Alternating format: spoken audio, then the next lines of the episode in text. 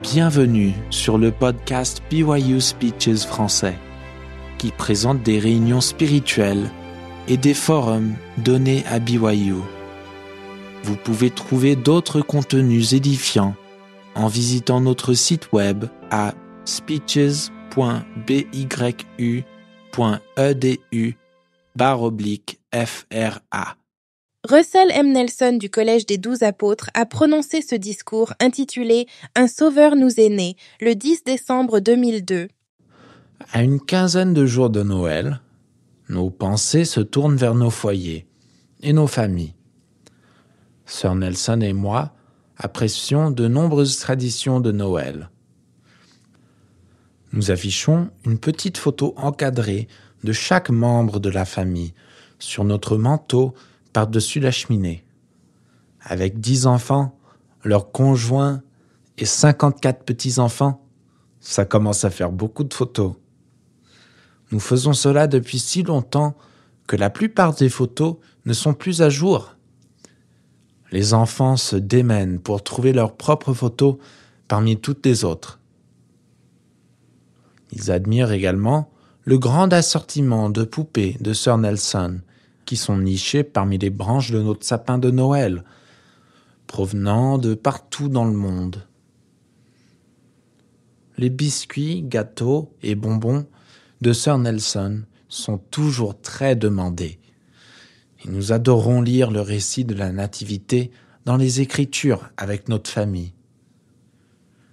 J'espère que durant toute nos traditions de Noël, nous nous concentrerons avant tout sur le Seigneur Jésus-Christ.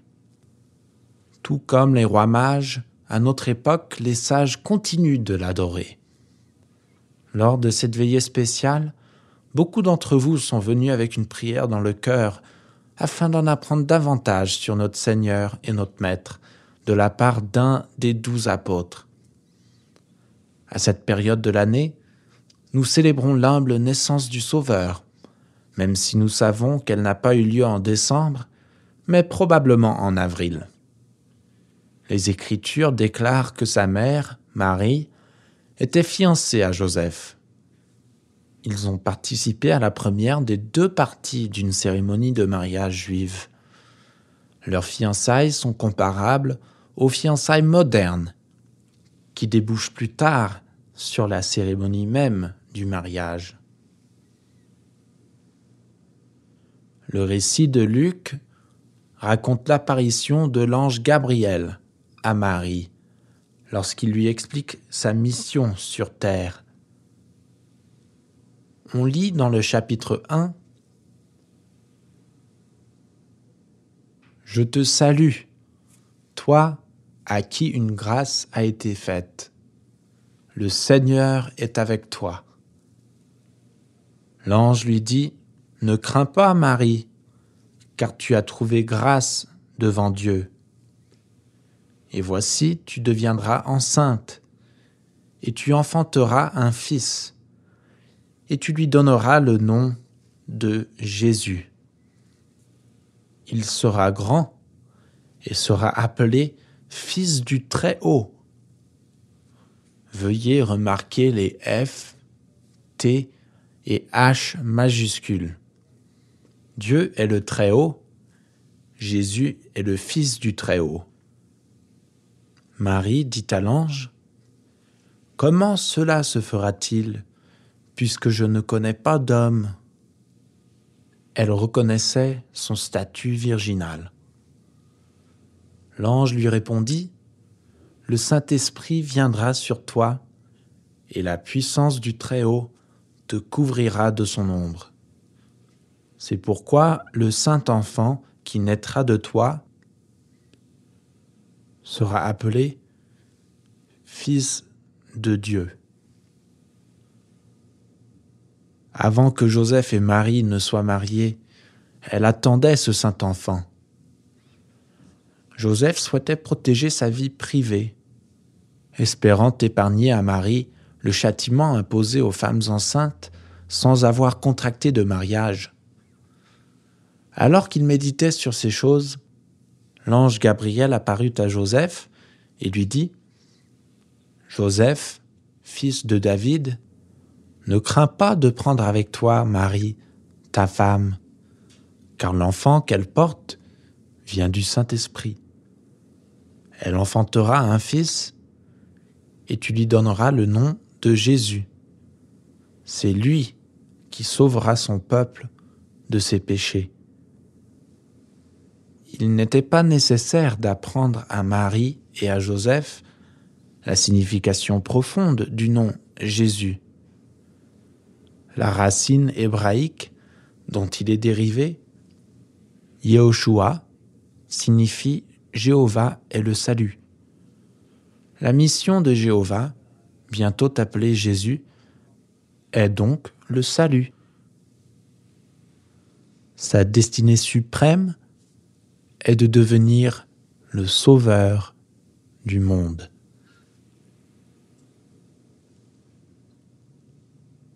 On trouve dans 1er Néphi 11, dans le livre de Mormon, ce dialogue entre Néphi et un ange. L'ange lui posa la question Connais-tu la condescendance de Dieu? Néphi répondit Je sais qu'il aime ses enfants. Néanmoins, je ne connais pas la signification de tout. Et il me dit Voici, la Vierge que tu vois est, selon la chair, la mère du Fils de Dieu. Je vis qu'elle était ravie dans l'esprit. Et lorsqu'elle eut été ravie dans l'esprit un certain temps, l'ange me parla, disant, Regarde. Et je regardai et vis de nouveau la Vierge portant un fils dans ses bras. Et l'ange me dit, Voici l'agneau de Dieu. Oui, le Fils du Père éternel.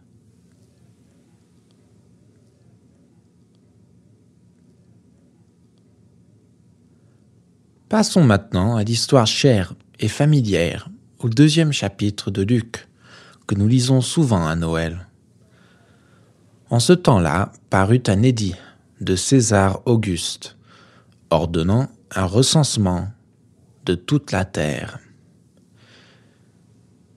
Il s'agissait en fait d'un impôt de capitation, d'un recensement, d'une inscription, d'un enregistrement des citoyens de l'Empire de Rome. Hérode avait ordonné que chacun soit recensé dans le pays de ses ancêtres. Marie et David, qui vivaient alors à Nazareth, ont dû se rendre vers le sud jusqu'à la ville de David, à environ 130 km. Leur voyage a peut-être même été plus long s'ils ont dû contourner la province intermédiaire hostile de la Samarie. Ils ont presque certainement voyagé avec des membres de leur famille, également convoqués dans le pays de leurs ancêtres. Ce voyage difficile s'est fait sans doute avec leurs animaux, tels que les chiens et les ânes. Ils ont probablement campé plusieurs nuits, car le trajet a dû prendre trois ou quatre jours. Verset 7. Et elle enfanta son fils premier-né.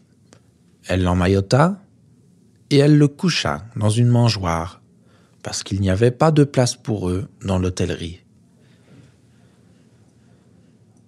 Réfléchissons un moment à ce verset. Nous devons être conscients de la culture, de l'époque et de la région. Et nous devons comprendre un mot du texte grec original. Dans le Nouveau Testament grec, c'est à partir de la racine kataluma que hôtellerie a été traduit.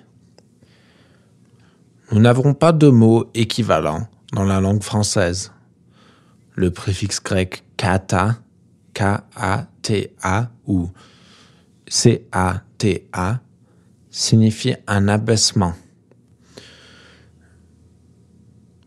Nous le voyons dans les mots français catabolisme, catastrophe et cataclysme. Quand kata est associé à luma. Le mot signifie l'interruption d'un voyage. Le kataluma était une chambre d'hôte dans un hébergement. À cette époque, une hôtellerie n'était pas comme nos hôtels modernes. Dans cette partie de l'Asie, un hébergement devait accueillir des caravanes et leurs voyageurs, y compris les personnes et leurs animaux. Les caravanes séjournaient dans ce que l'on appelait alors, et que l'on appelle toujours, un caravansérail. C-A-R-A-V-A-N-S-E-R-A-I-L. Ou un camp. K-H-A-N. Vous pouvez consulter votre propre dictionnaire et y trouver caravansérail et camp, tous les deux définis comme une hôtellerie dans certains pays asiatiques. Ce genre de structure est généralement de forme rectangulaire. Il dispose d'une cour centrale pour les animaux, entourée de compartiments cloisonnés où les personnes se reposent. Ces compartiments permettent aux hôtes d'être légèrement surélevés par rapport aux animaux, l'entrée étant ouverte afin que les propriétaires puissent les surveiller. La traduction de Joseph Smith de Luc 2, 7 indique qu'il n'y avait pas de place pour eux dans les hôtelleries, ce qui suggère que tous les catalumas ou compartiments du caravansérail étaient occupés. Dans le Nouveau Testament grec, le mot cataluma figure seulement dans deux autres passages, toujours traduit non par hôtellerie, mais par chambre d'hôte, ce qui correspond au concept que j'ai mentionné précédemment. Quand j'étais jeune, chaque fois que j'entendais les mots pas de place dans l'hôtellerie, je supposais qu'il y avait des panneaux indiquant que les motels locaux étaient pleins, ou que les aubergistes étaient inhospitaliers, ou même hostiles. Une telle supposition est probablement très éloignée de la réalité. Les gens de cette partie du monde étaient sans aucun doute aussi hospitaliers qu'ils le sont maintenant. Cela devait être particulièrement vrai à une période où la population habituelle de Jérusalem et avoisinant Bethléem aurait été augmentée par un grand nombre de parentés. Dans un caravansérail, les animaux étaient attachés pour la nuit dans la cour centrale. Dans cette cour se trouvaient des ânes, des chiens, des moutons, peut-être des chameaux et des bœufs, ainsi que leurs excréments et leurs odeurs. Comme les chambres d'hôtes entourant la cour étaient pleines, il se peut que Joseph ait pris la décision de s'occuper de l'accouchement de Marie au centre de la cour d'un caravansérail, parmi les animaux. C'est là, dans ces humbles conditions, que l'agneau de Dieu est né.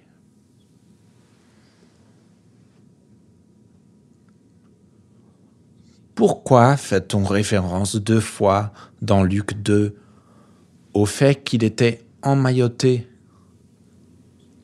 Quelle est la signification du verbe emmailloté?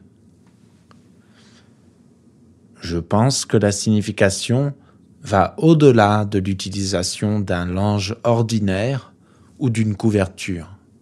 Si le texte anglais comporte cinq mots pour décrire ce processus, un seul mot est utilisé dans le texte grec du Nouveau Testament. Ce mot est spargano, verbe qui signifie envelopper un nouveau-né avec un linge spécial, en passant des bandes de tissu d'un côté à l'autre. Le tissu portait probablement un symbole familial particulier. Cette procédure s'applique spécifiquement à la naissance du fils premier-né. Vous vous souvenez de ce que l'ange annonça lors de la naissance de Jésus? Et voici à quel signe vous le reconnaîtrez. vous trouverez un enfant emmailloté et couché dans une mangeoire. Les langes d'emmaillotage auraient sûrement été distinctifs. Je pense que ce concept d'un tissu portant les symboles familiaux aurait également pu être pertinent lorsque Joseph, fils d'Israël, est devenu le fils du droit d'aînesse et a reçu la tunique de plusieurs couleurs, un tissu symbolique du droit d'aînesse.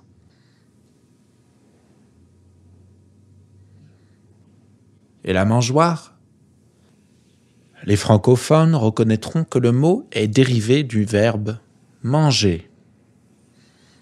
Dans une étable, une mangeoire est une auge ou un récipient ouvert qui sert à contenir la nourriture ou le fourrage des animaux. Surélevé par rapport au sol souillé de la cour, une mangeoire était probablement l'endroit le plus propre à disposition. Une telle mangeoire est devenue le berceau de notre Seigneur. Bien que nous ne connaissons pas tous les détails relatifs à sa naissance, aujourd'hui, deux millénaires plus tard, nous comprenons certainement la filiation unique de ce bébé de Bethléem. Plusieurs passages d'écriture posent la question qui déclarera sa génération? Nous déclarons solennellement et avec conviction Jésus est né d'un Père immortel et d'une Mère mortelle. De son Père immortel, Jésus a hérité du pouvoir de vivre pour toujours. De sa mère mortelle, il a hérité la fatalité de la mort physique. Il reconnaissait ces réalités concernant sa vie personnelle, disant Personne ne me l'ôte, mais je la donne de moi-même. J'ai le pouvoir de la donner et j'ai le pouvoir de la reprendre. Tel est l'ordre que j'ai reçu de mon Père. Ces attributs uniques étaient essentiels à sa mission, qui était d'expier les péchés de tout le genre humain. C'est ainsi que Jésus-Christ est né pour mourir. Il est mort afin que nous puissions vivre à nouveau. Il est né pour que toute l'humanité puisse vivre au-delà de la tombe. Son expiation a été accomplie à Gethsemane, où sa sueur devint comme des grumeaux de sang, et sur le Golgotha, ou calvaire, où son corps fut élevé sur la croix, au lieu du crâne, signifiant la mort. Cette expiation infinie a libéré l'homme de l'infinité de la mort. Son expiation a fait de la résurrection une réalité et du don de la vie éternelle une possibilité pour tous ceux qui obéissent à ses enseignements. Son expiation est l'acte essentiel de toute l'histoire de l'humanité. Nos souvenirs de Noël sont enrichis par ces réalités. Par la foi, quiconque a un témoignage du Seigneur a l'honneur de connaître son ascendance divine et de témoigner que Jésus est le Fils du Dieu vivant. Le vrai témoignage comprend l'apparition du Père et du Fils à Joseph Smith, le prophète, dont nous célébrons la naissance le 23 décembre. Ce témoignage comprend aussi le fait que l'Église de Jésus-Christ des saints des derniers jours est vraie et qu'elle est dirigée par le Seigneur vivant, par la prophétie et la révélation accordée à ses serviteurs autorisés qui reçoivent ces directives et y obéissent. C'est dans cet esprit que je vous partage aujourd'hui un conseil réconfortant qui vient de la section 68 des Doctrines et Alliances, où nous trouvons ce commandement de notre Maître. C'est pourquoi prenez courage et ne craignez pas, car moi le Seigneur je suis avec vous, et je me tiendrai à vos côtés. Et vous rendrez témoignage de moi, Jésus-Christ. Vous rendrez témoignage que je suis le Fils du Dieu vivant, que j'étais, que je suis et que je vais venir. Nous nous accrochons avec amour à sa promesse. Des jours difficiles s'annoncent pour toute l'humanité. Le péché s'accroît. Nous vivons une époque de guerre et de bruit de guerre. L'Église et ses membres seront attaqués et persécutés. Jésus est descendu au-dessous de tout, afin de monter au-dessus de tout. Il attend de nous que nous suivons son exemple. Portant le joug avec lui, nous pouvons surmonter toutes les épreuves, quelles que soient leurs difficultés. Pierre a donné ce conseil. Mais si quelqu'un souffre comme chrétien, qu'il n'en ait point honte, et que plutôt il glorifie Dieu à cause de son nom. Le temps est venu où les gens qui n'obéissent pas au Seigneur seront séparés de ceux qui le font. Notre meilleure assurance est de continuer à être dignes d'entrer dans sa sainte maison. Comme nous sommes bénis d'avoir des temples disponibles. À Noël ou à n'importe quel autre moment, le plus grand cadeau que vous puissiez offrir au Seigneur est de vous préserver des souillures du monde et d'être digne d'entrer dans sa sainte maison. Son cadeau, en retour, est la paix et la sécurité de savoir que vous serez digne de le rencontrer quand le temps viendra. Frères et sœurs, je vous supplie de vous élever au-dessus des tâches du jour et des obstacles à venir. Vous pouvez faire plus que les tâches quotidiennes programmées dans vos agendas. Vous pouvez prendre le nom du Seigneur sur vous et devenir plus semblable à lui. Vous pouvez vous montrer à la hauteur de ce grand potentiel qui est en vous. Vous pouvez vous préparer à l'avenir avec une plus grande capacité spirituelle. N'oubliez pas que la plénitude du ministère du Christ est encore à venir. Les prophéties concernant la seconde venue doivent encore s'accomplir. À Noël, bien sûr, nous nous concentrons sur sa naissance. Mais il reviendra dans ce monde. La première venue de Jésus s'est faite presque en secret. Seuls quelques mortels ont eu connaissance de sa naissance. À sa seconde venue, par contre, toute l'humanité connaîtra son retour. Et alors il viendra non pas en tant qu'homme voyageant sur la terre, mais la gloire de l'Éternel sera révélée et au même instant toute chair la verra. En qualité de témoin spécial de son saint nom, je témoigne que Jésus est le Fils divin du Dieu vivant. Il vous aimera, vous soutiendra et se manifestera à vous si vous l'aimez et respectez ses commandements. À chacun de vous, j'exprime mon amour et je vous donne ma bénédiction, ainsi que mes meilleurs voeux pour un très joyeux Noël. C'est là ma prière. Au nom de Jésus-Christ. Amen. Vous venez d'écouter le podcast BYU Speeches français, présenté par BYU Speeches. Merci d'apprendre avec nous par l'étude et par la foi.